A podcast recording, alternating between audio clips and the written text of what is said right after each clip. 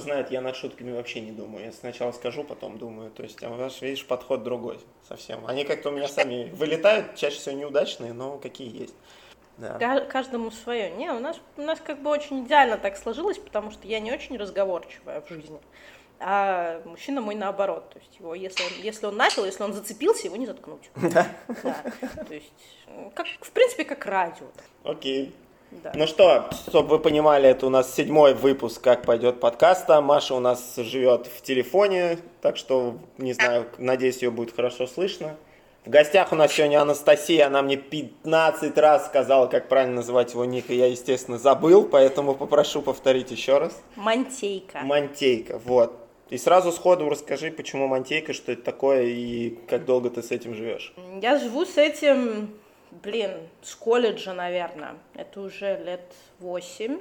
Вот. Это изначально не мой ник. То есть мой инстаграм создавался как страничка под комикс про персонажа. Персонаж это был кот. И код, э, он был Monday Cut, то есть это код понедельника, Понедельник. да.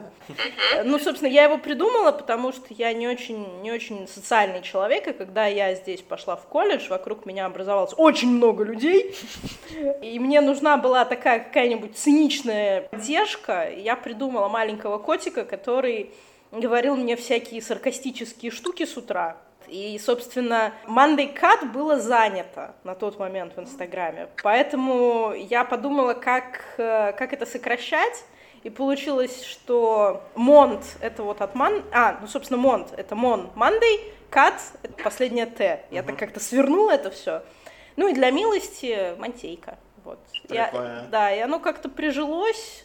Единственное, что англичанам его сложнее, конечно, произносить, но... А, никак. Монтеки? И ну, Да. Они, не, ну по-разному, то есть они пытаются, они пытаются, но чаще я просто говорю, что... Вот так и все? Да. Круто. Не, это прикольно, потому что, ну, такая прям история, история. Я просто подумала, что мы знакомы уже не первый год, а я действительно как-то настолько привыкла к этому твоему никнейму, что даже не задумывалась спросить, собственно, как и почему он возник. Классная история. Ну, на самом деле, до него у меня был ник Кукс. Еще круче так. А, Рассказывай. Ну, собственно, я достаточно долгое время вела текстовой блог на Live Интернет, на Лерушечке. Мне было очень лениво придумывать что-то, имеющее смысл, поэтому я просто набрала 2К, U и 2X. И вот это, это был мой ник. Вот, поэтому я на нике не сильна, и мне очень повезло с Мантейкой. Не, Мантейка прикольно. Прям даже звучит так мимимишно. Вот. А ты сама из Латвии, ты родилась в Латвии. Да. Я родилась в Латвии, на побережье Балтийского моря. Угу. Звучит очень романтично, но на самом деле это такое серое место. Латвия в целом или побережье Балтийского моря? Ну, и Латвия в целом, и побережье Балтийского моря в частности. Ну, нет, летом, летом, конечно, красиво, но вот большую часть года мы очень рады, если у нас пара солнечных дней. Звучит как Питер. Да. Навер... Слушай, а ты заметила везде, где есть какой-то элемент депрессии, Маша? Это, это, это твой родной город, нет? У нас есть какая-то общность, явно, явно. Mm-hmm. Не то, что ваша безудержно веселая, яркая Москва. Ой, слушай, мне на нее так же плевать вообще. Я думаю, что все слушатели поняли, что я без ума от Воронежа. На втором месте Калининград. Так что мне вообще на Москву с ее же колокольни. Вот. Окей. Слушай, а Латвия что за покемон вообще? Ну, я имею в виду, как там жить. Я там не был. А, они прям, ну, сейчас же вообще пушат против России очень сильно. Я имею в виду, это было, это есть, Лат- или это Латвия, было всегда. Латвия... Или это все гон? Ну, Латвия катит бочку на Россию, сколько я, наверное, себя помню. То есть вплоть до того, что да, мне было там 9-10, у нас прям выходили на улицы, потому что хотели сделать систему 60 на 40 или 70 на 30, чтобы 60-70% всех предметов в школе были на латышском. То есть делать это, когда у вас большая часть населения русские, там, постсоветское пространство, грубо говоря, и большая часть учителей не говорит на языке, но это было забавно. Это было очень забавно, но действительно были там акции протеста, но до сих пор пытаются, насколько я знаю. Я очень люблю свою страну, я скажу так, я очень люблю свою страну, но не люблю государство. Я родилась там, и что бы я ни говорила, но пока что большая часть моей жизни прошла там. Uh-huh. И ну, я люблю свой родной город, я люблю Ригу, uh-huh. то есть все, кто у меня что-то спрашивает, я всегда говорю, что если вы хотите бюджетно скататься и посмотреть всю старую Европу, то вы можете съездить в Ригу, и, в принципе, старая Рига, это, ну, там есть кусочек всего. Это, это такая вот старая Северная Европа. А отношение про простых людей, которые не относятся к политике никаким образом, к русским и русскоговорящим, оно такое же, как э, Или там 50-50? Люди просто живут друг с другом и как бы мирятся. Ну, в принципе, вот у меня в школе было два потока. То есть был поток русский, поток латышский. И мы были в двух разных частях здания. В принципе... А, даже разделяли? Да. Ничего то есть себе. вот у нас было здание, грубо говоря, буквой «П». Угу. посередине была столовка, и, в принципе, если ты не спускался в гардеробную, допустим, то ты мог никогда не пересечься с латышом. То есть, угу. ну, практически стена была вот, располовиненная. И, в принципе, в жизни точно так же. То есть э, мой родной город, там практически нету коренных латышей. Угу. И а, вы общались только вот прям, ну, грубо говоря, русские с русскими? Ну Или да, у вас то, равно то есть, микс нет, если у тебя в семье нету никого, вот, нету латышей, Блин, ну, по и сути... ты никак с ними не связан, то ты есть шанс, что ты никогда и не подружишься с латышом. Ну, детям-то, по сути, все равно должно быть. Ты же ребенок, какая тебе разница? Тебе же интересно общаться. Мне, мне никак, у меня никогда не было разницы, но видишь, потому что мы были вот так разделены с самого начала. Изначально? Да, у нас как бы и шанса не было. Угу. То есть э, мой город, он точно так же, он разделен на две половинки рекой. И на самом деле в а той твой город это Рига? Венспилс. Да, это маленький город на побережье Балтийского моря. Звучит очень романтично, романтично. но у нас, у нас 20 тысяч человек живет в нем, а. поэтому это так. Но интересный факт про мой город, э, когда развалился Советский Союз, туда бежали воры в законе. Круто. Очень многие. И у нас действительно были... Ну, можно было увидеть в городе такие посиделки очень... С, очень с такие, чаечком таких, крепким. Да. Ясно. То есть пару перестрелок было за мою mm. жизнь. Э, Участвовал? Да, я тоже спросить, так прозвучало, как будто ну, я уже представила тебя лихо отстреливающейся а... старшей школы. Нет, ты, ты еще Настя не видишь, она в таком, знаешь, в, в худе черном еще сидит, знаешь, с, с перстнями, тут, в принципе, подходит. Надеюсь, на корточках сидит, на картонах. Но она, она, да, и причем на стуле. Ну... Но детство твое, оно как, оно счастливое? Ты можешь его назвать счастливым? Да. Да? Да. То есть это прям хорошее, правильное, нормальное детство? Да. Ну ладно, вам правильно, это не всегда хорошее. Неправильно. Ну, э, не, ну, у меня детство было... Я считаю, что у меня детство было достаточно веселым, потому что мы с родителями на природу ездили. Я родилась типа с не очень хорошей иммунной системой, поэтому родители взялись возить меня на природу. Летом мы снимали... Сначала мы снимали домик, у нас рядом всякие палаточные городки, то есть, ну, это типа туристические зоны, всякое такое. Это все вот рядом с маленьким городом. Да, а потом мы купили дачу, и, собственно, mm. ну, наверное, сколько мне было? Мне лет 7 было, когда мы дачу купили, и лет до там 11-12 каждое лето мы проводили на даче. Слушай, а секунда зависти, у тебя европейский паспорт, ты куда хочешь, туда и гоняешь, получается? Или ты паспорт все-таки получила как-то или как? Вот сейчас будет очередная очень интересная история. Давай. Связанная с перестрелками опять? Нет, нет, связанная с Латвией. Окей. Короче, значит, 93 год. Ну, там, все, что распалось, оно распалось. Латвия, ну, опять-таки, говорю же, ведущая партия у нас фашисты. Угу. А, что решается? Что будущее неизвестно. И, а, и что происходит? В общем, они сделали такую штуку, что если ты не хочешь быть гражданином, то ты можешь взять паспорт не гражданина. Ну и так как никто не знает, не знает, э, что будет происходить, у меня до сих пор паспорт не гражданина Латвии. В смысле? Ну, в смысле, у меня латвийский паспорт не гражданина. Ты Нет. можешь быть гражданином? Или потому что у тебя оба родителя русские никакого... Я родилась в 93-м году, у меня на тот момент выбора не было. Ну, А, есть- 93-й год, подожди, Да. ну я плохо учился в школе и так далее. 93-й год, окей, это Ну, в общем, ла- распад СССР. Да. Так, и ты Вот. уже имела паспорт. А, да, в Латвии паспорт дают с рождения. Мгм. То есть, ну, О, ты, ты, ты родился, ты есть человек, ты можешь иметь паспорт. И что там за фотография?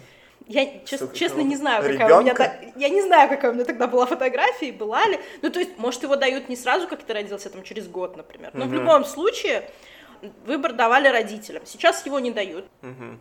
Но так как большинство людей, там, например, ну, папа у меня из Питера, мама у меня из Сибири. Ну вот черт знает, может, они обратно уедут. Ну и, соответственно, они не взяли паспорт Латвии, чтобы если они потом решат уехать там или СССР вернется, ну, черт его знает, я говорю, я родилась в 93-м, я не знаю, как люди тогда мыслили. Я, так, я тогда мыслила, как это, жрать, спать, вот, плакать. Я до сих пор так. Причем все, все три. Вот. Это прям мой Нет, нет. день. А? Сереж, еще говорить, и еще говорить. А, еще говорить? Но я на, по- на подкастах отрываюсь только. То есть у тебя поломанный паспорт, какой-то кривой, который, ну, в котором написано, что ты европеец, но ничего не можешь, никуда поехать. То есть тебе шенгены надо делать, все как А, нет, я могу, я могу спокойно ездить в Россию, я могу спокойно ездить по Европе. Я не знаю насчет США, не пробовала. Относительно виз, ну, наверное, куда всем надо делать визы, туда и мне надо делать визы. Но по Европе ты ему По спокойно Европе я пошел. Спокойно уже езжу. А, единственное, что я не могу сама получить вид на жительство. То есть, например, на, Окей. на Кипре я получ... когда мы получали вид на жительство, ну, желтенький, Да-да-да. а, мой папа получил гражданство. А, у тебя родители здесь сейчас? Да, у меня А. родители здесь. У меня сначала переехал папа, потом мы переехали за ним, чтобы он не мотался через всю Европу Ну, на, на да. обед. Окей. Э, Вот. э, Хорошая шутка. Чтобы сделать нам всем нормально бумаги, чтобы я могла здесь и работать и так далее, он получил гражданство. Это тоже был отдельный процесс, очень веселый. Эм, А потом мне сейчас вот делает моя работа визу. Мгм. Вот. Ну и, соответственно, в какой-то момент я подам либо на паспорт, либо распишусь и скажу, что «Здрасте, я жена Киприота». Ты переехала на Кипр, ну, за папой. Да. Вот, это Машин любимый блог. Если хочешь, Машунь, подключайся. Да, мне очень хочется знать, как э, вообще ты переехал в Кипр и как, ну, как тебе было, переехав из, грубо говоря, постсоветской Латвии в Кипр? Еще это сколько лет назад было? Это было, ну, сейчас уже, наверное, лет 10 назад. Ну вот расскажи, как ты переехала оттуда сюда дала?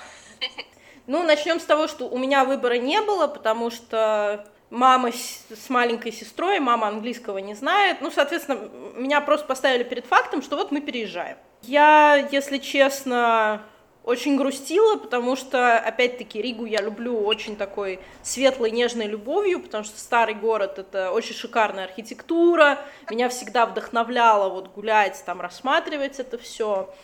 Кипр, ну, я не знаю, мы вот ехали, когда, когда переехали сюда, мы вот едем, и я смотрю вот эти вот желтые поля, желтые поля, желтые поля. Я такая, я такая, где, где-то, где-то меня, ну, того самого.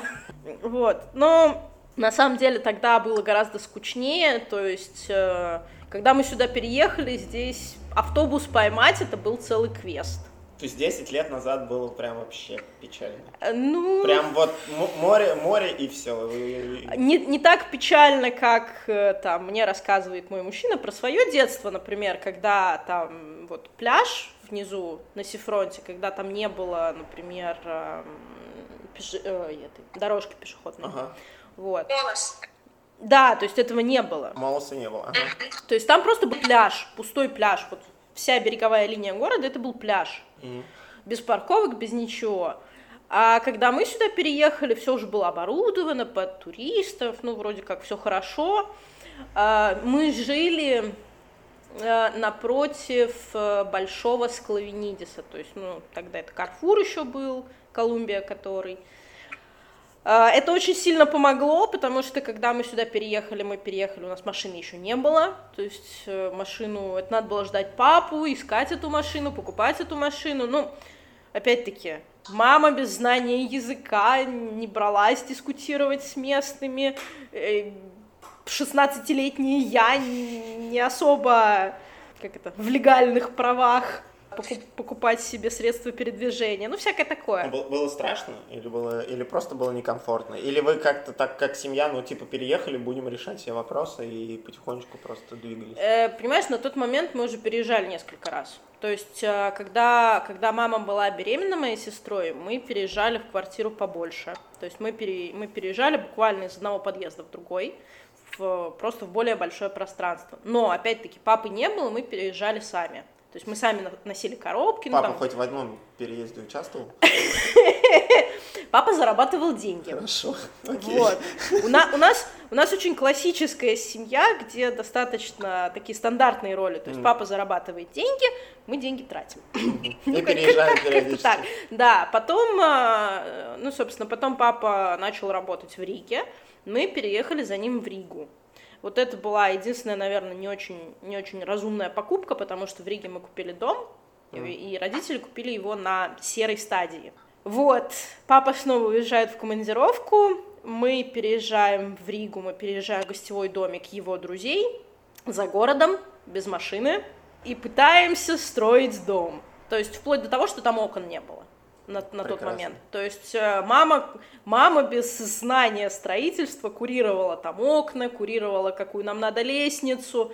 А, когда мы, наконец, вселились в свой дом, у нас не было перегородок на лестнице, и спали мы на надувном таком большом матрасе. Но это было тяжело. То есть, когда мы переезжали на Кипр, самая большая, самая большая опасность была в том, что язык. Угу. Вот. Это было, пожалуй, самое, а самое страшное. вы в Латвии не учили вообще? Я учу английский с четырех лет. Но в чем проблема? Вот. Э, нет, моя мама английский не знала а. хорошо. То есть для нее это барьер большой был. Э, она привыкла, что в Латвии, ну, так или иначе, она там выросла. То есть ее бабушка привезла, когда ей было три года угу. в Латвию, и у нее там все друзья. Ну, все... понятно, понятно, вот. что лю- любой есть, переезд это стресс. Э, да, любой переезд это стресс, но когда у тебя вокруг знакомые люди, тебе проще. А тут мы переехали и, и вот. И типа, пожалуйста. То есть мы знали там пару папиных коллег и все. Слава богу, у него были русские коллеги. Но, опять-таки, повезло, потому что на тот момент здесь уже было достаточно много людей там из Польши, например. То есть вот мы ходили в супермаркет, там была продавщица, она из Польши. И она спокойно маме отвечала по-русски. То есть мама ходила специально в ее смену?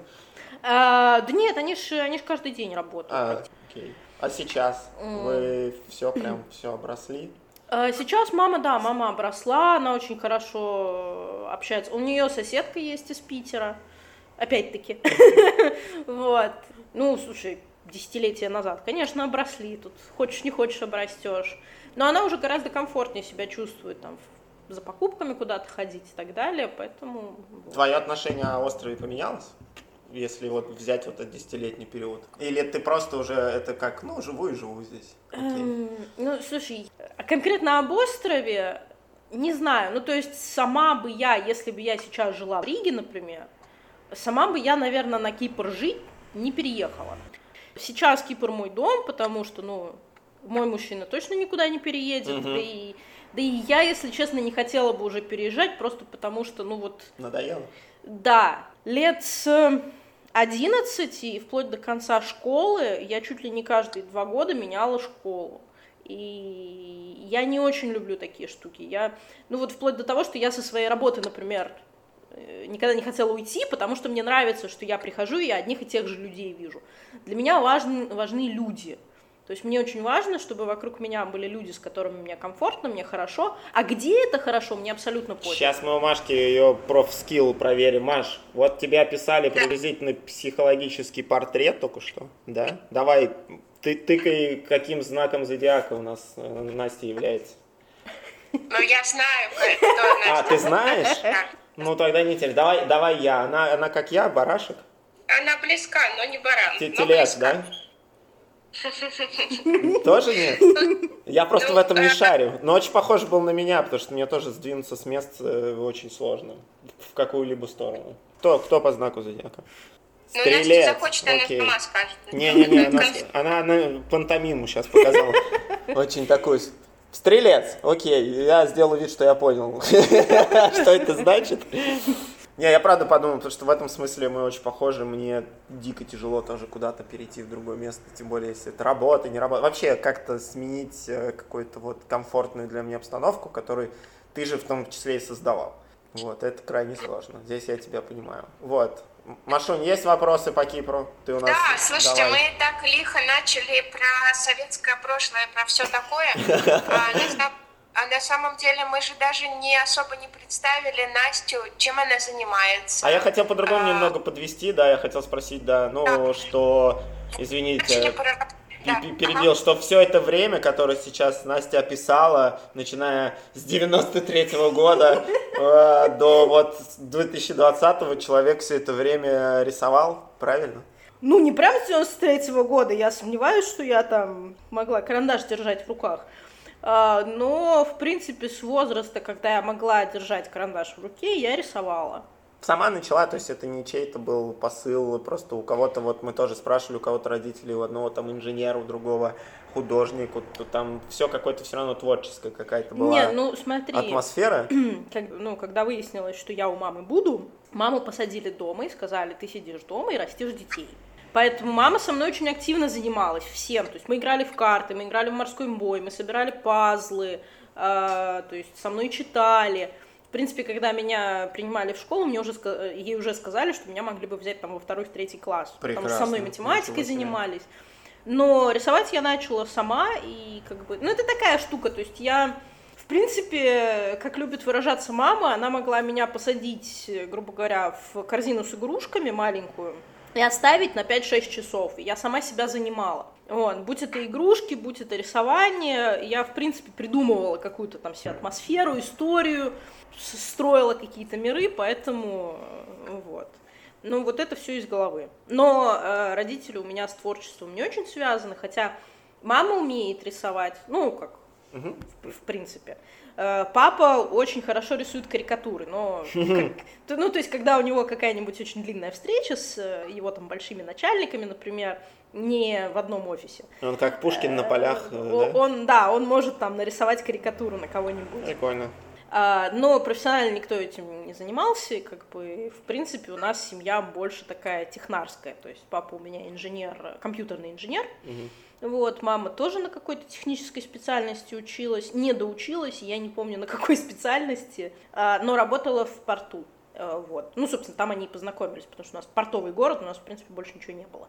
Поэтому... И ты сразу начала, ну вот у тебя же определенный стиль, но он прям такой милый. Мимимишный. Да, ну это прям, ну правда, да, это достаточно милый стиль, то есть ты никакой там ни агрессии, ничего такого, ну я не знаю, как это правильно объяснить. Э. Если ты, если ты пролистаешь года на три назад, там есть черепа, там есть... Да, ну я, я приблизительно понимаю, какие это черепа, скорее всего, то есть там ничего такого пугающего точно не будет, вот.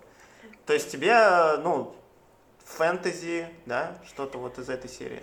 Ну да, не, мне нравится придумывать. Лет в, наверное, 16 я очень активно писала стихи.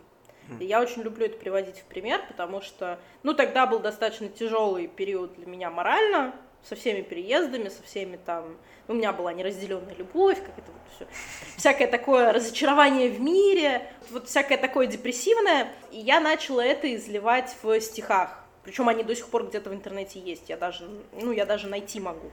А, недавно находила для кого-то. вот. И в какой-то момент я поняла, что я больше не могу писать стихи, потому что у меня внутри негатив, который я изливала, он закончился. Угу. Но чтобы писать, мне его нужно искусственно у себя вызывать. То есть что... с негативом писалось лучше? Да, потому что для меня поэзия — это выражение эмоций, а такие эмоции, чувства, как там боль и агрессия, их проще выразить. Ну, то есть, когда ты счастлив, ты счастлив, ты просто хочешь сидеть и улыбаться. Вот, а когда ты на что-то зол, тебе хочется об этом говорить, тебе хочется, там, я не знаю, пойти набить морду тому, на кого ты зол, ну и так, так да, далее, да. вот. И в какой-то момент, когда агрессии не стало, ее приходилось вызывать э, своими силами, а это плохо, ну, это для тебя внутренне плохо. И я перестала писать, и я поняла, что с рисованием я этого не хочу. Мгм. Поэтому мои рисунки это какой-то мой внутренний мир, но, как правило, он эмоционально ко мне не привязан. То есть, там, если мне плохо, я не буду рисовать там кровь, кишки, скелеты. Черепа я рисовала, потому что мне эстетика черепов нрав- нравится. Мгм. Это, ну, это очень древнее увлечение. В 10 лет я на даче нашла череп козы и принесла его маме. Классно. Да. Это было забавно, особенно ее лицо было забавно, когда, когда тебе ребенок вдруг приносит из леса череп козы. Эта эстетика мне нравится, то есть эстетика там, ну вот, например, есть Костница, это церковь, которая полностью декорирована костями. Костями, да, да. Да. Вот мне Это я нравится. знаю, это я молодец. Да. Не, я, я не это имел в виду, я имел в виду, что ты просто рисуешь, ты, по-моему, просто кайфуешь. То есть у Да. тебя нет какой-то цели что-то кому-то донести, показать или еще что-то. Я имею в виду а, без обид, без обид. Я не то, что это Не, не, не, я. А ты я просто понимаю. садишься, и это вот э, получаешь удовольствие от- просто от рисунка, без Да. каких-то там дальнейших, э, не знаю. Мне сложно, потому что я не рисую, я не творческий. Как Э, это объяснить? Я, я уже говорил несколько раз, я просто смотрю то, что человек рисует, у меня есть какие-то ощущения. Вот у тебя ощущения, это ты просто отдыхаешь, когда ты это делаешь. Нет, у меня есть работы, в которых я пытаюсь что-то передать, ну, мысль какую-то. Мгм. То есть недавно я выставляла работу, это была перерисовка работы, по-моему, двухлетней давности. У меня есть знакомая девочка, она занимается фотографией и сама модель. И мы как-то с ней разговаривали на тему вот всяких там защитников животных и так далее. И я нарисовала работу, где она, э, она в шубе, и у шубы подложка красная, и вот этот красный цвет, он должен был ассоциироваться и с кровью, М. и с лаб- лабутенами. И с лабутенами, Типа, прикольно. ну, я не помню сейчас конкретно всю мысль, но это как-то вот так было связано, и я недавно ее перерисовывала. И это был, кстати, наверное, самый дискутируемый мой пост, потому что я как раз написала про то, что я, э, ну, я, я за искусственный мех, например. То Мгм. есть я за прогресс в этом плане, и если мы можем что-то искусственно воспроизвести, то почему бы не использовать это вместо каких-то натуральных вещей, э, которые, ну, вымирают, грубо говоря. Кроме, наверное, высокой моды, мне кажется, уже все согласны с тем, что нет смысла никакого в мехе натуральном вообще. Это Ну, было, вообще. это было забавно, потому что одна девочка мне написала, что, типа, если вы против ношения меха, то перестаньте есть мясо, и вот... Блин, я, Э, я, это- я люблю мясо, но это- я при нет, этом нет, против это- того, чтобы убивали людей. Это не совсем соразмерные индустрии. Согласен. Это, ну, опять же, у меня была очень шикарная дискуссия. Я года четыре назад ездила, ездила к подруге в Вульфсбург. Она живет в Германии.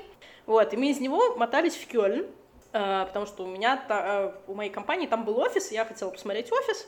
Вот, и мы поехали, когда мы возвращались на эм, станц- ну, на железнодорожной станции, мы увидели ребят, которые стояли с экранами, там типа жестокое обращение с животными, вот эта вся фигня. И к нам подошла девочка э, и начала спрашивать, типа, а вы там едите мясо, а вы там против или нет. И я ей, честно говоря, сказала, что я мясо, ну вот чисто по вкусу. Не то, что не люблю, но для меня это не тот продукт, без которого я не могу жить. Ну, э, мне кажется, любую девчонку спроси, она так Вот, ответит. ну то есть я, я спокойно могу там прожить, я не знаю, на спрингроллах или на, просто на курице. То есть у меня нету такого, что «О, стейк». Блин, а почему, извини, а почему курицу не жалко? Она тупая. Вот реально, ну курицу не жалко. Нет, смотри, не то, что не жалко, но, ну, во-первых, да, биологически, Ну, биологически, нет, биологически у нее действительно способностей мозговых меньше, чем, например, у коровы. Да-да-да. Но здесь еще и тот Сейчас- фактор... А? Сейчас все хозяева попугайчиков прям взбледнулись. Но стоп, подожди, подожди, подожди, попугаев не едят. Ку- курицу едят, попугаев Не, едят реже. не, я не, не, не, не, думаю. попугай не курица и, Э, и... Ребят, мне кажется, у нас седьмой подкаст самый провокационный на данный момент. Слушай, а у меня полное ощущение, что я могу просто слушать. Продолжай.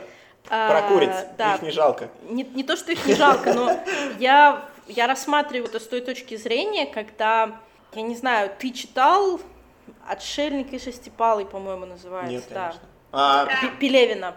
нет. Я Пелевина после определенной книжки перестал читать, он Ну, это, это достаточно старое его, не помню, эссе, подожди, эссе или «Отшельник и повесть. Пятипалый». Шестипа- шестипалый. Это э, в сборнике было в каком-то. Да. «Жизнь Да. насекомых».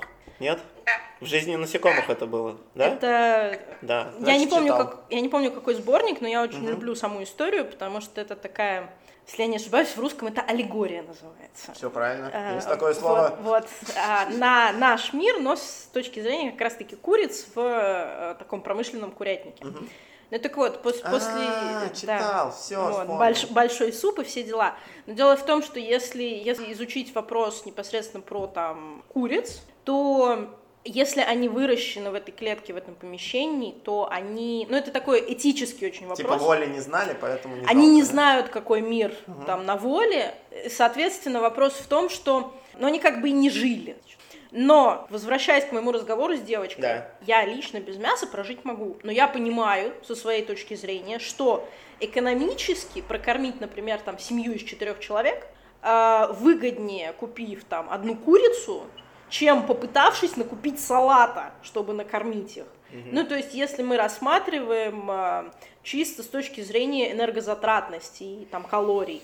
Нет, я, я понимаю, о чем ты говоришь, это резонная мысль, резонная. Я думаю, что с тобой и много кто поспорит, очень много на этот счет, но поймался на мысли о том, что вот почему я ем мясо, и, скорее всего, это все со стороны, то, что ты, например, сказал, или как я буду это говорить, это все равно какое-то оправдание. Если до этого я был уверен в том, что моя позиция с мясом, она понятна, я люблю мясо, мне, в принципе, как ты правильно сказал, всегда казалось, что те, кто вне воли и созданы для того, чтобы, извините, их есть, они, ну, для этого рождены, поэтому что, ну, вот так. Так, так, так распорядилась жизнь, скажем так. Вот. А, и никто не говорит о том, что убивать диких животных там и носить их мех и все остальное. Но я поймался на мысли, что все равно со стороны это звучит как оправдание.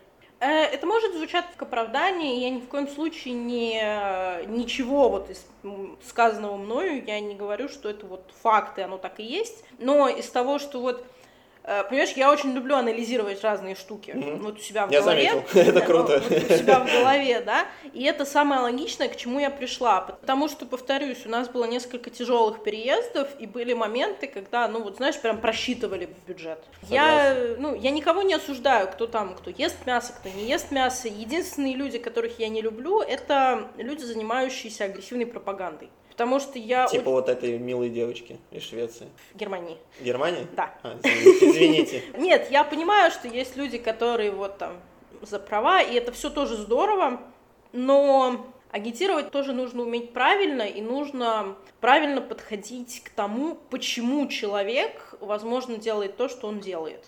Вот, с этой точки зрения. Потому что очень легко с позиции, ну, я не знаю, с позиции человека, рожденного там в очень богатой семье, э, очень легко говорить, что это легко. Так Тумберг и были претензии. Так я еще раз повторю, Маша, у меня был план разговора.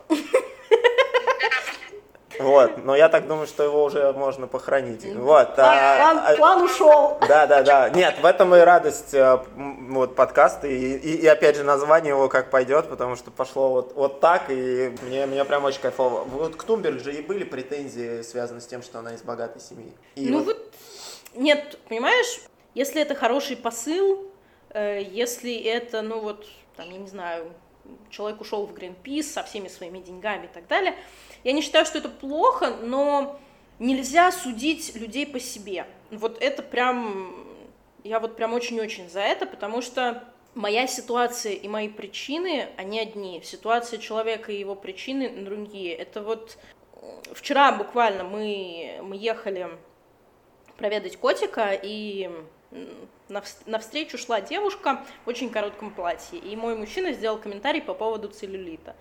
Но, а, ну, в нашем разговоре, не ей, конечно, а, ну, да, такой мимо проезжает целлюлит в открытое окно, да? Но, но дело в том, что целлюлит может быть э, как результатом диеты, так и результатом генетической предрасположенности. Угу. То есть ты же не знаешь, э, почему он у человека, и почему, если человеку комфортно там, если ей жарко. Ну, то есть мужчина получил по башке за предвзятые отношения изначально, не разбираясь в проблеме, правильно? Э, да, то есть я... Я, я, да. я вмешаюсь немножко, а то я что-то совсем пропала. Мне кажется, вообще вот эта тема шейминга, осуждения кого бы то ни было, за что бы то ни было, не знаю, мне кажется, она вообще очень странная, потому что, ну окей, у человека есть свое мнение по поводу не знаю, каких-то поступков. Э, вот для меня, допустим, ситуация, которую Настя сказала, она звучит совершенно ну, дико. Ну, в смысле, как? Зачем? Почему? Как? Мне интересно, как такие мысли приходят в голову человеку, потому что ну... как не знаю, меня очень за, за это зацепила, затриггерила эта ситуация. Э, потом начинаешь думать, ходишь ты такой в коротких шортах, а в каждой сидящей машине кто-то думает что-нибудь по поводу твоего целлюлита. И стоит ли по этому поводу переживать? В оправдание мужчин, я не думаю, что он хотел ее обидеть. Нет, ну здесь еще играет фактор тот, что здесь же на самом деле вот внутренне очень небольшое общество. Ну. Да, то есть, ну вот, например, у моего мужчины э, есть две деревни родственников. То есть одна, нет, даже одна с половиной деревни это родственники его мамы, другая деревня это родственники его э, бати. Здесь очень много таких ситуаций, то есть вплоть до того, что они шутят, что ты можешь э, встречаться со своей кузиной и не знать этого. И у меня точно так же было в моем родном городе, то есть это тоже был очень маленький город, и тоже люди комментируют друг друга. Угу. И я это, я это соотношу с э, вот такой маленькой-маленькой общностью что это маленькое общество, и, видимо, вот нужен повод поговорить. Или, или они просто растут в том, что там бабушки всех обсуждают, э, мамы всех обсуждают, все всех обсуждают. И когда ты вырастаешь, когда вокруг тебя там каждый второй обсуждает каждого третьего, ты сразу вырастаешь тем, что, а, ну это нормально. Окей, раз мы начали эту тему, я ни один подкаст без своего любимого слова не оставлю. Каково жить с киприотом, и что это за быт, и вообще. И такой быстрый сразу еще вопрос, они сами-то вообще обидчивые? Вот если ты ему там что-то подобное скажешь, ну, какое-то типа замечание, там, не знаю, Ой, фу, борода некрасивая. Вот из эм. разряда, как он замечание про целлюлит сказал. Они... Нет, смотри, обидчивые и необидчивые люди есть везде. Это, это не совсем атрибут э, общества. Хорошо, по-другому спрошу. По отношению к нему ты можешь себе позволить какие-то такие высказывания? Да. Ну, то есть и он это нормально воспримет? Да. Окей. Смотри, эм, это, это же все связано с тем, как ты что-то скажешь человеку. Обидеть можно абсолютно кого угодно, если знать, как это сказать. Не, я пытаюсь понять, есть ли э, в быту с киприотом какие-то прям четкие прям черты, что это вот именно этой нации. Э, они эмоциональные. Эмоциональные. Вот. На все. Абсолютно на все. То есть, чтобы чтоб ты понимал, э, последний раз, когда мы ругались, и после этого, собственно, я больше стараюсь не не провоцировать? Agree to disagree. Ага. Типа, мы согласны в том, что мы не согласны. Ну, вообще, я заме... черту заметила у мужчин не только киприотов, но в целом киприотов очень часто только моя правда — это правда. Даже когда это просто мнение. И последний раз мы ругались, это было... Это была дискуссия про, э, э, про какой-то элемент в костях человека, в костях вы поругались? Да. Я, я, не, я не помню, да, да, да, да, да, да, что, чтоб, О, что, да. чтоб ты понимал, сейчас я объясню, это было еще забавнее. То есть я не помню, было ли это про кальций или еще про что-то, и как это началось, но фишка была в том, что человек мне говорит, что вот возьми две абсолютно идентичные кости. А, ну, я как человек некогда увлекавшийся там еще в школьные годы, я ему говорю, в реальной жизни это невозможно, этого никогда не случится твой аргумент заведомо не совсем корректен, потому что в реальной жизни это просто невозможно. Так mm-hmm. не будет. Mm-hmm. То есть, ну, ты можешь это сравнивать, так не будет. Ну, то есть я говорю ему А, он говорит Б, он начинает себя накручивать, что я с ним не согласна, и на базе этого, соответственно, повышается тон и так далее, и эмоции. Uh-huh. У меня эмоций нету, потому что для меня это дискуссия. Uh-huh. Ну, абсолютно нормально. Ну, блин, мы говорим о составе костей, господи, как, как... Да, ну, да, есть, да. Я, пони, я понимаю ругаться там по поводу наших отношений, по поводу чего-то в быту, то есть, ну, для меня это нормально для ну, семьи. согласен, я поэтому и начал вот. смеяться, что это очень неожиданно. Но, но да, то есть, вот они эмоциональны, я первый, наверное, первый год или два, когда я видела, как мой мужчина обсуждает футбол со своей мамой, Вау. Я думала, что они разнесут дом. Я хочу на это посмотреть, потому что вот. я футбольный болельщик, я это... с удовольствием это увидел это прям очень эмоционально. Причем они просто дискутируют, они могут обсуждать. Слушай, там... сними видос мне втихаря, потом пришли, я, я буду его хранить и радоваться, ладно? Хорошо, если, ну, если возникнет, потому что сейчас такая ситуация, что... Ну да, футбол можно, да. Да, ну вот это вот единственное, что они эмоциональные. Ну, опять же, южане эмоциональные, там, не знаю, северяне менее эмоциональные. Даже здесь, на острове, на вот этом плевке на карте, тоже эта разница чувствуется? Здесь нет. Смотри, если, вот если познакомиться с киприотами, которые провели достаточно большое время там, э, в Великобритании или где-нибудь в Северной Европе, учились, ну да, да, я, я понимаю. Они да, более да, да, спокойные. Более спокойные. Согласен, да. согласен. А прям местные киприоты киприоты, они эмоциональные, да. Ну, это, это черта их географического положения, поэтому... Он хоть как-нибудь ухаживал вообще? Да. И... Первый раз, когда мы с ним э, разговаривали, он меня спросил, почему я не вожу. Ну, то есть мы познакомились в колледже, он спросил, почему я не вожу, и я сказала, что, ну, мой папа хочет, чтобы я по-быстрому сдала на права на автомат, mm-hmm. а я хочу водить механику. Ну, то есть я человек э, с проблемами с доверием, как это, control-фрик. И ты не доверяешь автомату? И я не хочу, чтобы моя машина была умнее меня. Серьезно? Да. О, прикольно. Да. И я сдала на механику, у меня права на механику, у нас механика, я ее вожу. Не так, конечно, вожу, как мой мужчина ее водит, но вожу. Вот. Ну, из точки А до точки Б ты можешь доехать. Да, я могу доехать. Ну, вот, значит, ты водишь да. машину. Да. А, вот. И второй раз, когда мы, собственно, ну, когда он меня повез домой, он отвез меня на вершину горы, на пустырь, и дал свою машину. Как и дал свою, и дал свою машину. А, да, вот это, это, был, это был старенький гольф, механика. Я тогда так запаниковала, что наехала на бордюр. Вот. Прикольно. Вот такие вот А дела. вы, я знаю, познакомились на факультете философии. Ну, мы познакомились на лекциях по философии. А, лекции по да. философии. Лекции по философии вел тот же профессор, что вел у меня журналистику. И, собственно, вот из-за этого я взяла философию. А ему просто нужен, нужны были дополнительные баллы из той... Когда ты здесь идешь учиться, тебе дают типа категории предметов.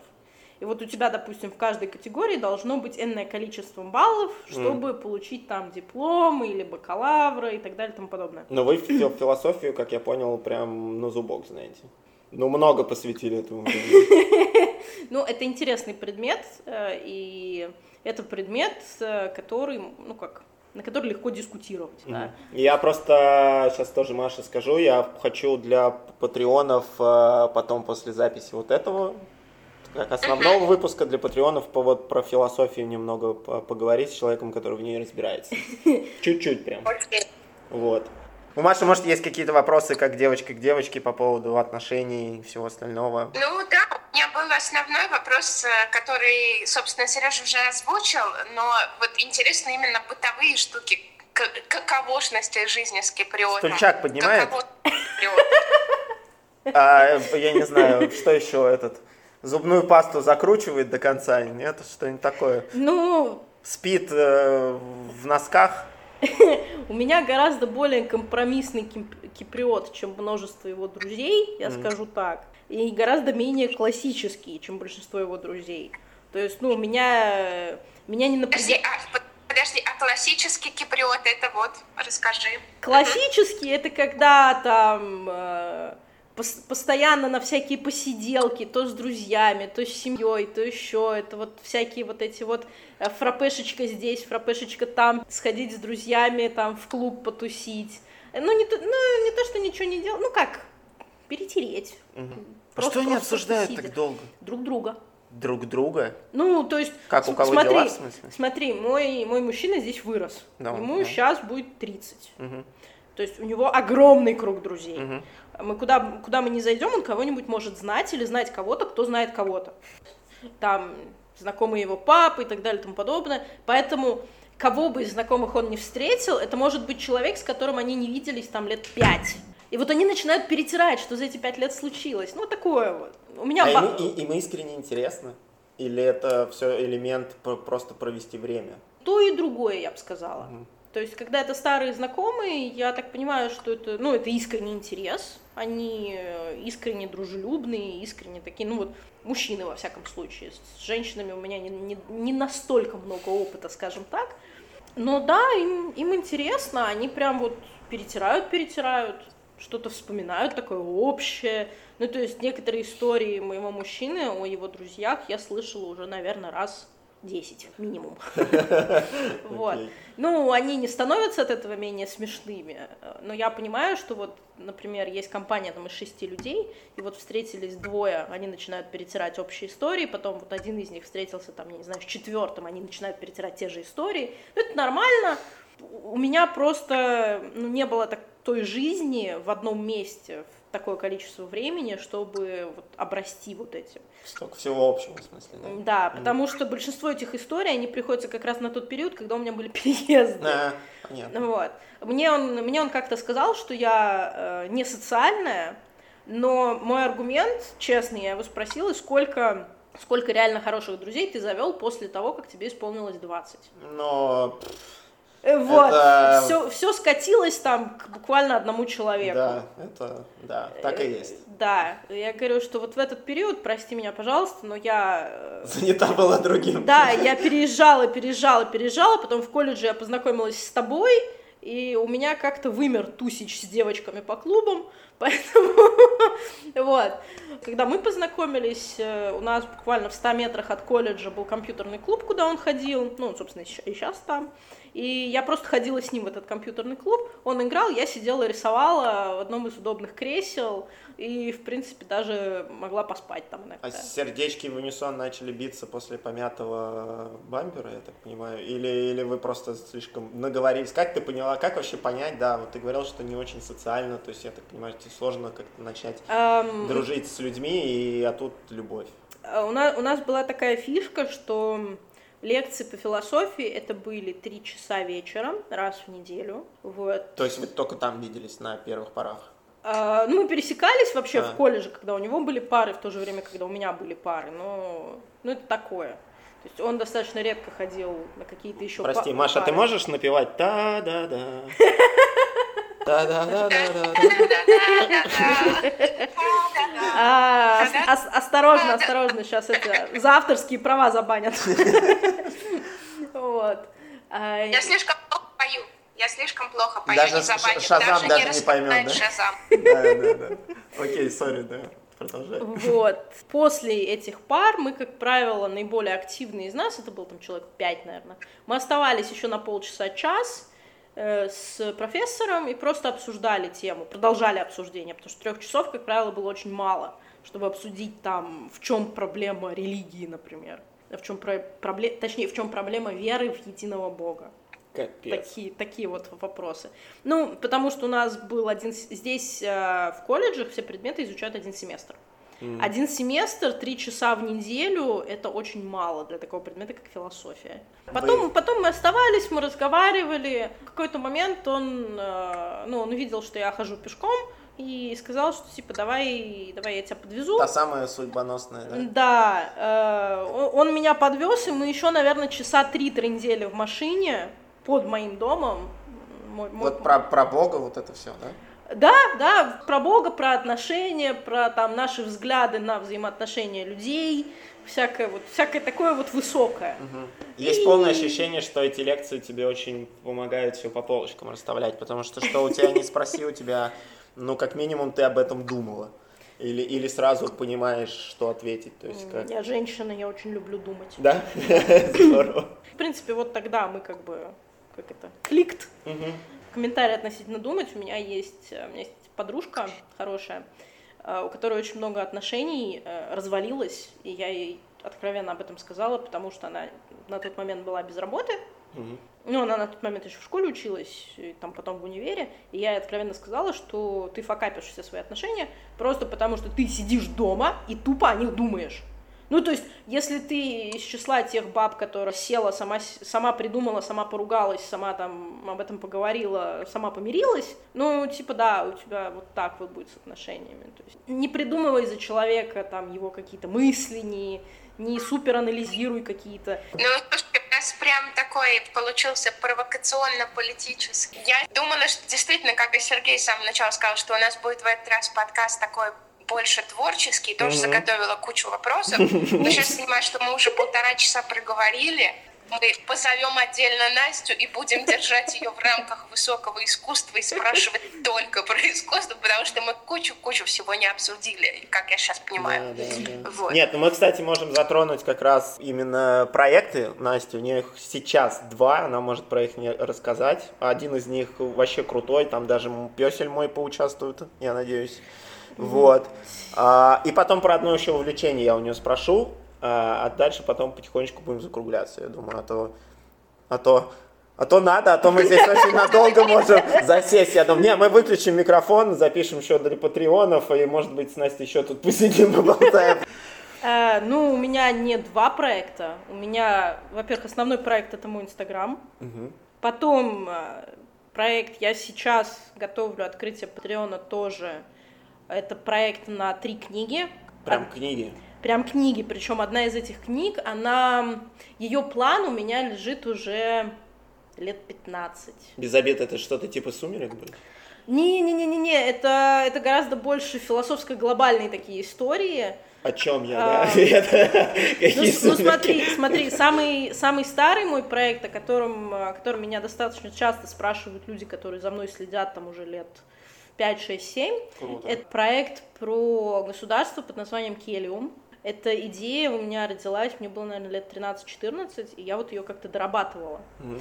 А, Келиум — это государство, которое существовало до рая и ада, и сама история книги э, как раз связана с развалом его на ад и рай. Это твоя и как, идея? Как это, как это произошло? Это да, идея. да, это угу. моя, моя идея, и, соответственно, какие формы жизни обитали э, там до развала и во что они трансформируются после вот войны прошедшей. Кто куда перешел? Да. Круто, я вот. хочу почитать. Вот, и я понимаю, что, ну, то есть сейчас я отрисовываю карты, и только потом я начну писать. А, то есть это прям полуграфические новеллы будет какой-то? А, это будет, нет, это будут книги, но они будут сопровождаться иллюстрациями, они будут сопровождаться картами. Я просто для себя поняла, что если я буду что-то писать, какую-то книгу, то я, во-первых, это будет определенно путешествие, приключение персонажа, но я поняла, что для меня важно, эм, чтобы я понимала, где это происходит, и чтобы читатель понимал, где это происходит. То есть я очень люблю книги,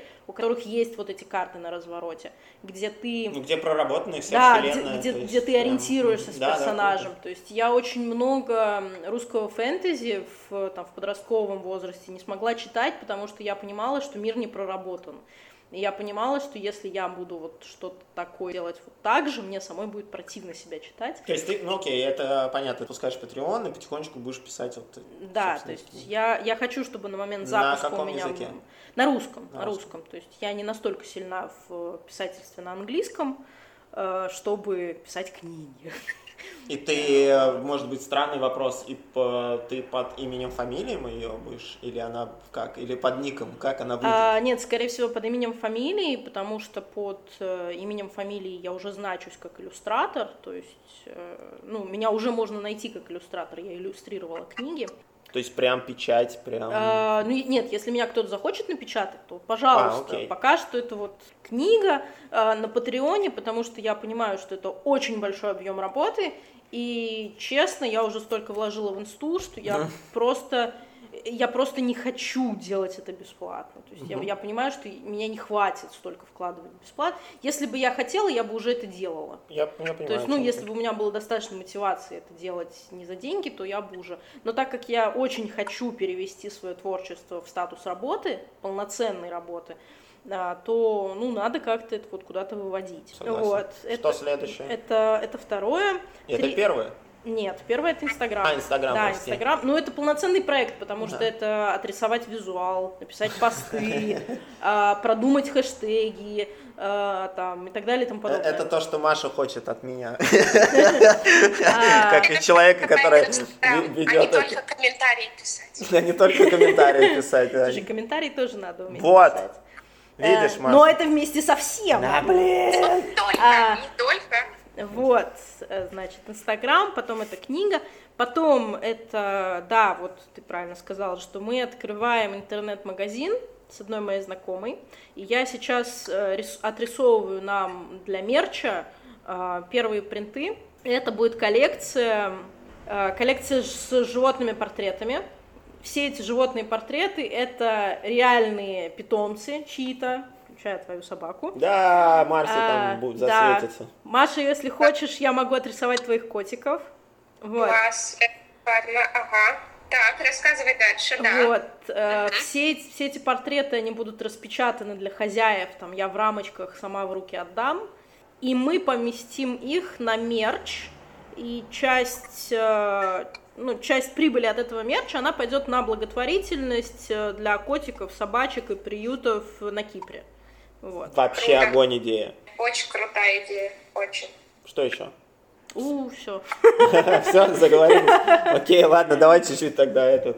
О твоем хобби. Ты рассказывала, что... Э, сейчас попробую подвести красиво. Рассказывала, что мама тебя оставляла в, в, каком-то корзине, в какой-то корзине, где ты играла сама, придумывала какие-то миры там и все такое. Да. А меня таскал папа иногда с друзьями в баню.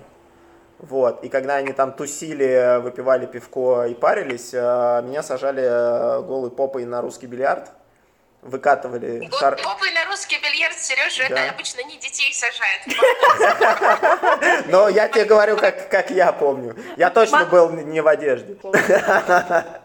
Не-не, я исключительно пацаны рассказывали. Вот, э, вываливали шары, я, собственно, руками их э, раскидывал, с тех пор просто обожаю русский бильярд. И у меня здесь печаль, что я не могу нигде нормально поиграть в русский бильярд, потому что это все закрытые клубы, если связано с русским бильярдом, я имею в виду, и все такое. Ты явно увлечена и очень хорошо играешь в пул.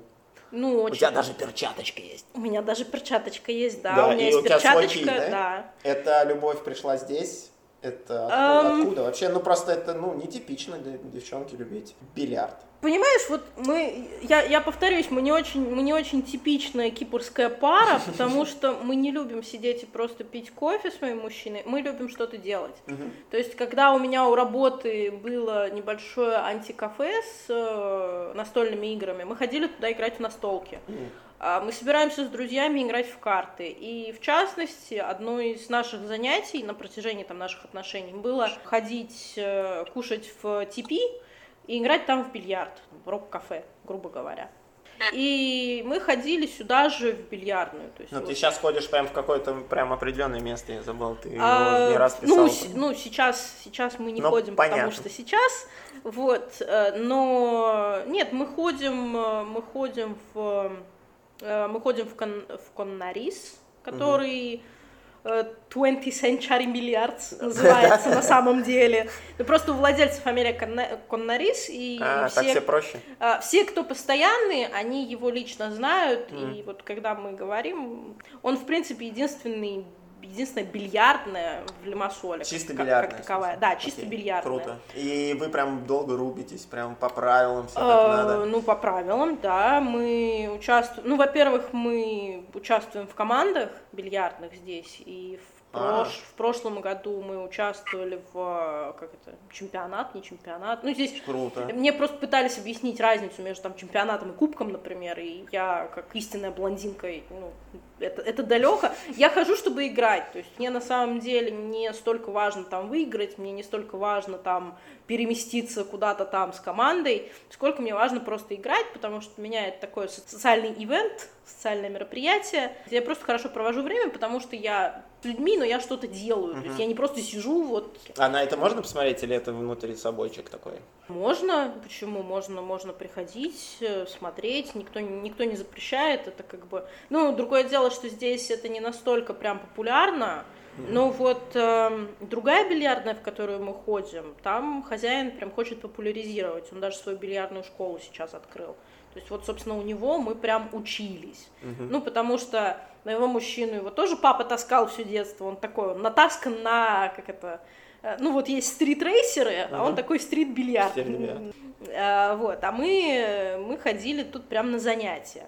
Да. Там мужик, он даже, он успел вот как раз для, до всего этого ковида, он успел даже в Китай сгонять на там, поиграть в соревновании. Вот. Это в Ипсонесе, и это прям серьезная такая бильярдная. Я ну... к тому, что, видишь, Маш, опять я каждый раз поражаюсь, что если кто-то хочет что-то найти, он находит, да? Да-да-да, даже школа бильярда, Сереж. Да, даже школа бильярда. Да, там... Круто. ну, он, он действительно хочет популяризировать, то есть вот в прошлом году он тоже делал соревнования, и финальную игру транслировал на Фейсбуке, то есть прям с камерами совсем, там прям сзади был такой фончик, это вот арена бильярд, куда мы прям, ну, мне там нравится больше, потому что вот туда мы ходим именно играть. То есть если Коннарис это такое место, куда ты пришел, ты встретил знакомых, ты тут перетер, там перетер, поиграл чуть-чуть, там с тем поиграл, тут, ну, в общем, туда ты приходишь именно для социально, социалочки такой бильярдной, то в арену ты, если ездишь, мы вот успели до, до, до этого локдауна поездить, там мы несколько раз были прям одни. То есть там четыре бильярдных стола больших, да, это... Окей, ладно, вникать в это не будем. Это, это Да, это тоже тема отдельного, мне кажется, разговора. Не, я просто очень люблю бильярд и с удовольствием бы посмотрел, либо даже поиграл, потому что очень давно не играл. Маш, у тебя, может быть, тоже есть что спросить, вопросы, потому что я к финальному блоку, к своему любимому потихонечку хочу переходить. Слушай, ну, наверное, так вот прям сходу каких-то вопросов у меня и сейчас и нет, потому что ну, мы реально очень-очень сегодня столько всего разного обсудили, абсолютно из разных да, сфер. Да, да. Наверное, это не, не вопрос такой, а я хотела изначально, когда мы думали, спросить тебя про котиков на Кипре, но, наверное, в большей части я сейчас пожелаю здоровья твоему котику, потому что я знаю, что у него сейчас не очень хорошо со здоровьем. Вот. Так что, наверное, моя заключительная штука будет здоровье котику твоему и всем котикам. Наш, наш котик боец, он, он выкарабкается. Ну, с таким да. именем по-любому должен. Вот.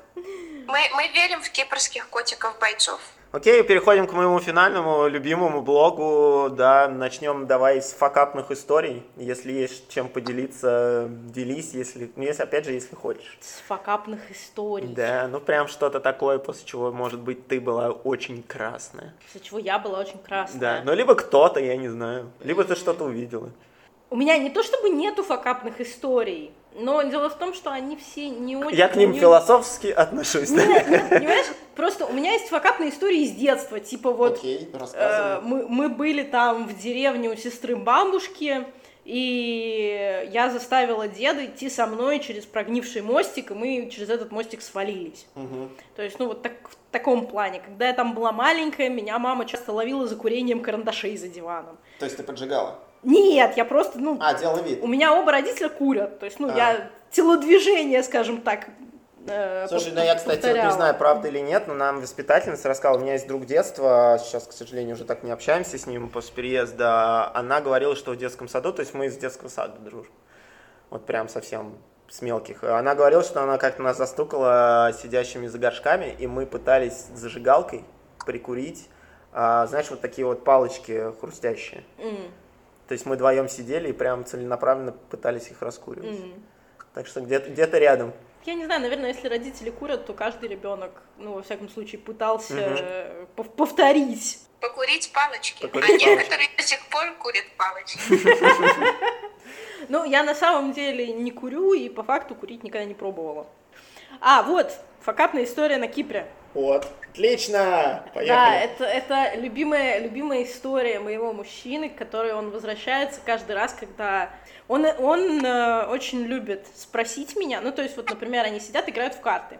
Он э, спрашивает меня, какую карту я бы сейчас э, из его... Ну, потому что я с ними не играю, но он спрашивает, типа, какую карту я бы выбрала, я говорю ему карту, он абсолютно противоположную кладет. И это связано с тем, что там давным-давно э, мы ездили на хайкинг почти постоянно, и как-то мы поехали после дождей в Тродос гулять, вот прям на вершину. Ну, он, соответственно, шел за мной, я как лесной человек, там, выросший на лесопосадках. Он шел за мной, и в итоге я нас потеряла. До, до состояния, что он звонил То есть ты рейнджеру. Нас, настолько далеко ушла от него? Э, нет, я не столько далеко ушла от него, я ушла далеко от основной дороги, потому что тропинки размыло, а, в смысле, вы шли вместе и потерялись? Да. В этом смысле? Да. Я думал, ты его потерял. Не-не-не-не, я нас потеряла, а. потому что вот, я была уверена, и, ну, соответственно, он, как истинный муж русской женщины, он сказал, да, дорогая. Ага. Вот. Я нас потеряла, да. Он потом звонил, э, собственно, когда уже начало темнеть, он позвонил рейнджеру, или как это правильно называется, ну, в общем, полицейскому, который нас, нас нашел и отвез к нашей машине. Потому что, ну, я была Дол- уверена, что мы идем правильно. Долго искал? Сложно сказать сейчас. Это было реально, ну, лет пять назад. Было страшно? 6. Э, когда начало темнеть на вершине горы, немножко, да, немножко было. Вот так. Ну, Необычно. Ну, да, это... Слушай, это такое, да, прям серьезный челлендж. Вот, и, Круто. И, и, и теперь эта история, это его повод делать э, ровно противоположно от того, что я говорю. То есть вот так, да? Да, он, он так обосновывает, что типа, вот ты тогда нас потеряла! Ну, творчески подошел. Да, мы, мы вообще очень творческие. Окей, следующий момент, ты можешь у нас с Машей спросить все, что угодно. В последнее время у нас никто ничего не спрашивает, но я все равно даем такую возможность.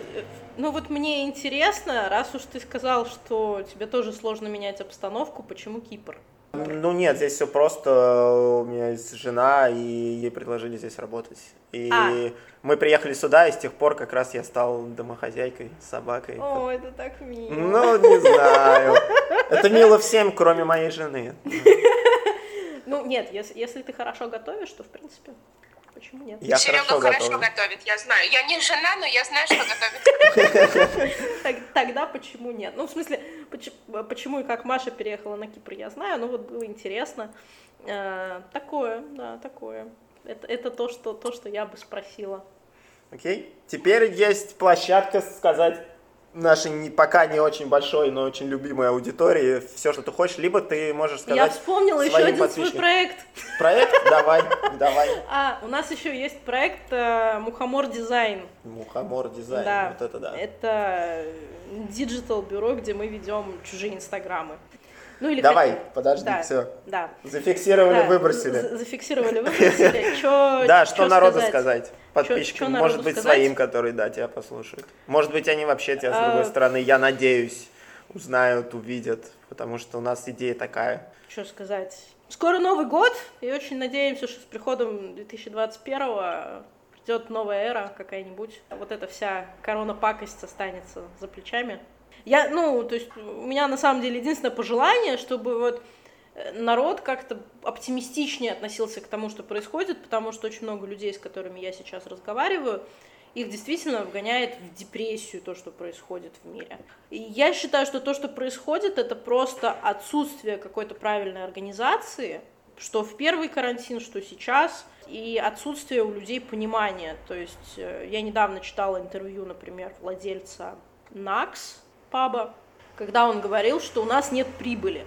То есть э, человек, человек считает, что лучше у него будет прибыль, mm. чем там субсидия от государства. Mm-hmm. У него будет прибыль, но это будет прибыль от там 100 человек в его пабе, которые друг друга перезаражают какой-нибудь заразой. Мне бы хотелось, чтобы люди, опять же, думали, вот, думали друг про друга как про одно большое общество.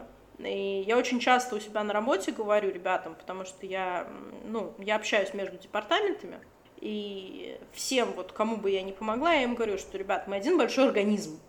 То есть, ну, если вы плохо сделаете свою работу, то мне от этого тоже в конечном счете прилетит. То есть я верю в некий баланс, что если кто-то делает что-то хорошо, то потом это хорошо, оно распространится.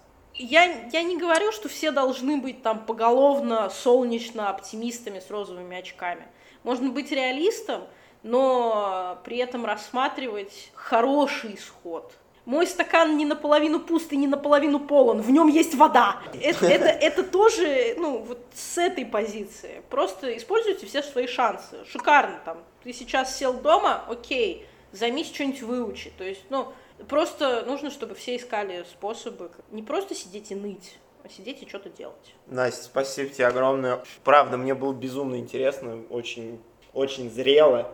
И на все есть своя позиция. Обожаю таких людей, которые не сомневаются в том, что говорят. Правда. Мне было очень приятно. Вот. Э, в конце всех подкастов мы советуем музыку, которую ни хрена никто никогда не слушает. Я почему-то больше всего этом убеждаюсь, но я все равно буду продолжать это делать.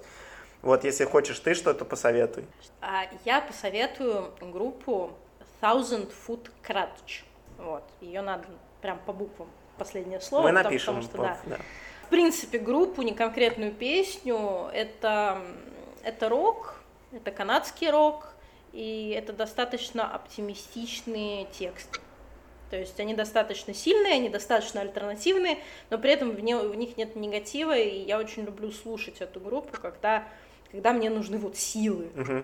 Круто. А я порекомендую группу. Ну, так получилось, что Маша меня вот за это ругает, но Насте первый комментарий я как раз-таки написал, а, когда она выложила видео с а, песней Горилла с а, Feeling Good Incorporated.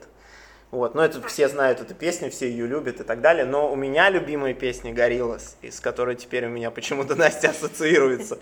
Вот, это он Melancholy Hill, если я правильно ее назвал. Обожаю вступление этой песни, оно просто суперское. Вот, слуханите это музло. В остальном, спасибо большое еще раз. И расходимся. Для патреонов мы запишем отдельно про философию. Да, пока.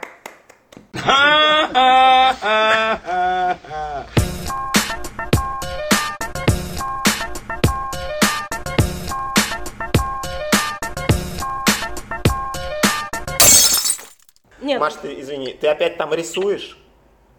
А что, там слышно, что я рисую? Там слышно какие-то периодически чик-пук, вот Нет, я боюсь, что это какие-то помехи на связи, потому что вы у меня тоже делаете чик-пук время а, от времени. Ну все, окей, я так и назову. Седьмой выпуск. Седьмой выпуск, чик-пук, так и назовем. Не, я просто сейчас, э, э, пока слушала это, эм, я переслушивая наши подкасты, ну, я честно скажу, э, я иногда какие-то куски переслушиваю, которые меня зацепили, мне интересно вернуться и что-то там прослушать. Mm-hmm. И я стала с, с, ну, не пытаться, а как-то слушать подкасты с позиции наших гостей. Mm-hmm. То есть тех, э, даже не гостей, с позиции наших слушателей. Вот. И пытаться представить, ну вот мы да, э, я знаю Настю, ты сидишь рядом с Настей, да, э, с позиции человека, который вот включил в наушники, и для него белый шум сейчас — это мы все втроем.